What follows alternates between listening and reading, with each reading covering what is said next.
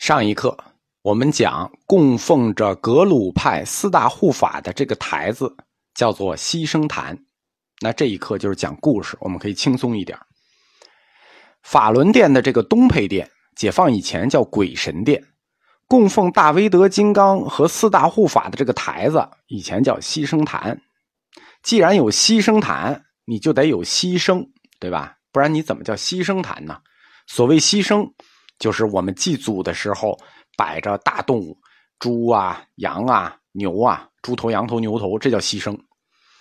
这个店里供奉的是格鲁派四大护法，你肯定就不能拿猪羊去对付对付，对吧？那他的牺牲是什么呢？他的牺牲都是顶头的大动物，顶头的大动物。什么叫顶头的大动物呢？呃，现在年轻人呢？可能不会背了。我们老人啊，小的时候都背过毛主席语录。毛主席诗词里有一个七律东云，他那里头说过这种顶头的大动物。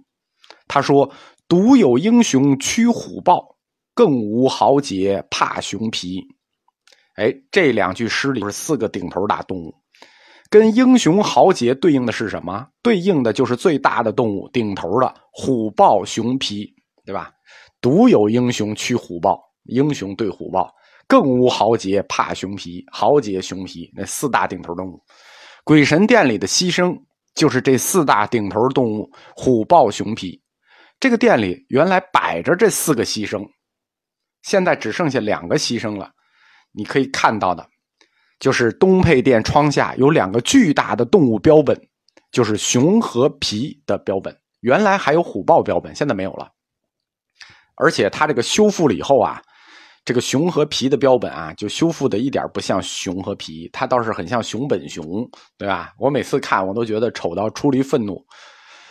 熊我们都知道什么叫皮，皮其实就是大一号的熊。东北有那种熊啊，它可以站起来，后腿要比前腿长，叫人熊。这个皮就是人熊，超超级熊。在翻修这四个牺牲之前啊，这四个牺牲。就是虎豹熊皮的动物标本之前还站着四个人，就是穿着黄马褂的四个人偶。这四个人偶呢，在历史上有对应的真人啊。后来因为这个店很小啊，大家看到，所以说那个虎豹也没有了，那四个人偶也没有了。但是历史上这个店里是有四大牺牲和四个叫虎神四将，就是那四个黄马褂是乾隆座下的真人，叫虎枪营虎神四将。我们讲鬼神殿里的牺牲，虎豹熊皮，这是乾隆皇帝打猎的成果。看过清宫戏就知道了。清朝皇帝呢有木兰秋闲的传统，所谓木兰秋闲，就是去木兰围场打猎。这个木兰围场在哪儿呢？在承德边上的围场县，现在那个县就叫围场县。今天我们旅游的话，那个地儿叫塞罕坝国家森林公园。清朝的皇帝每年夏天，他要离开北京到承德避暑山庄避暑，这就到承德市去了啊。然后秋天回北京之前，要到承德西北部的木兰围场打猎，结束之后才返回北京。你看这日子过的。打猎呢，这个事儿在古代，古代人讲究，打猎四季用的名字是不一样的。它为什么叫秋闲呢？秋天打猎才叫闲，春天打猎叫搜。夏天打猎叫苗，冬天打猎叫守。每个季节打猎的字不一样，因为秋天它和万物收获的天时，所以皇上打猎。你看这皇上，夏至祭地，冬至祭天，秋天打猎，他要合天时。这个制度呢，就是因为满族人要不忘骑射，他是从康熙二十年开始的。看清史稿的记载，或者你看过清宫戏。你就会发现，他这个木兰秋闲的成果很丰富。自康熙至乾隆，每次秋闲啊，成果丰富到吓人的地步。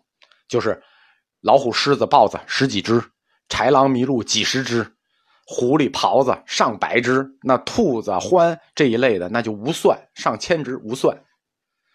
我当时就好奇啊，这皇上就是拿着冲锋枪，他也打不死这么多东西，对不对？后来我看了木兰秋闲的典籍，我就明白皇上是怎么围猎的了。他不是真打，这四大牺牲也不是他打的，他叫仪式打。所以他有这虎神四将在这里，为什么呢？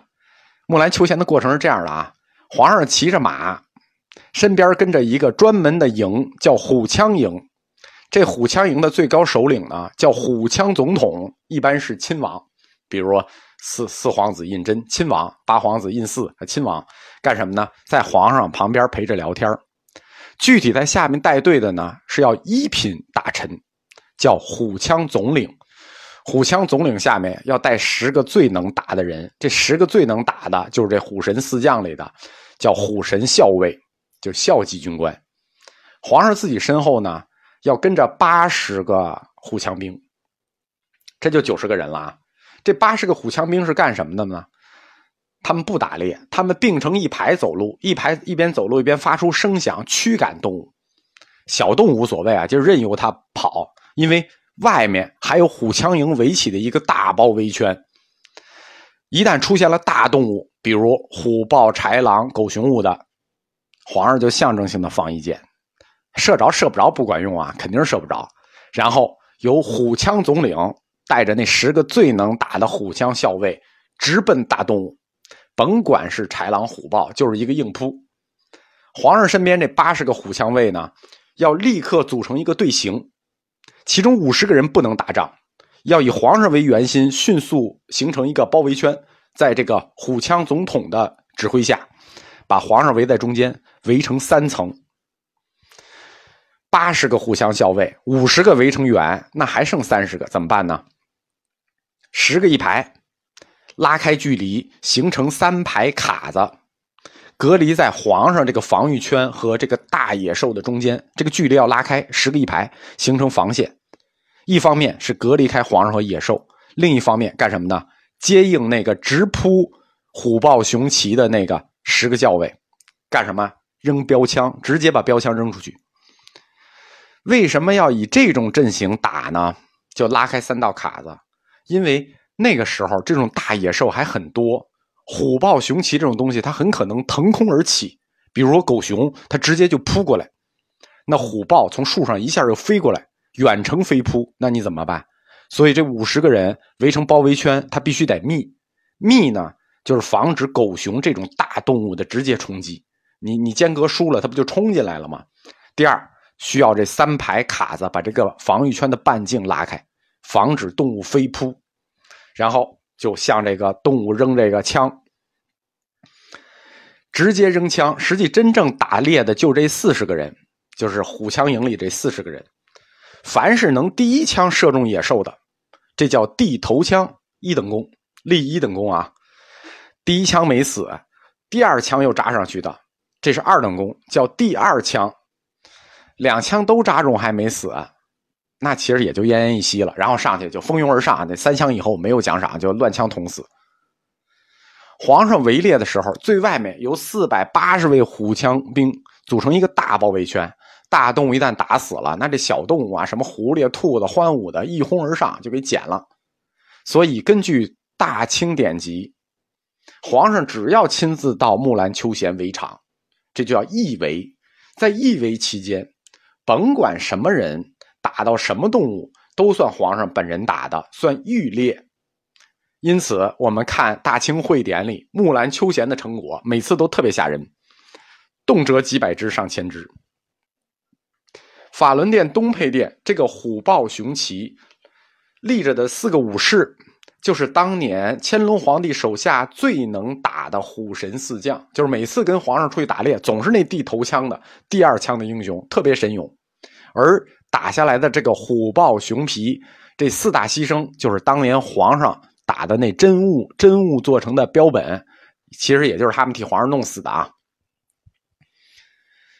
法轮殿它为什么要搞这么奇怪的一个展品呢？这是东配殿四大护法有关，因为东配殿的四大护法我们看了啊，都是双身像，双身像在佛教的教理里，在密教教理里。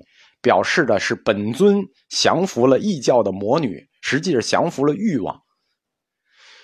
神佛降魔，对吧？这是这本就是护法的样子。那在人间的降魔是什么呢？那不就是虎神四将打怪吗？对吧？对应着神佛降魔的过程，就是乾隆皇帝的虎神四将打怪，打的这四个最大的动物，虎豹熊皮都在这儿了。因此，就在鬼神殿里摆了虎神四将和虎豹熊皮的模型。这是乾隆皇帝他自己对密教护法这种双身像教理的一个理解和发挥。这就是。法轮殿的东配殿讲完了，我们就可以出去了。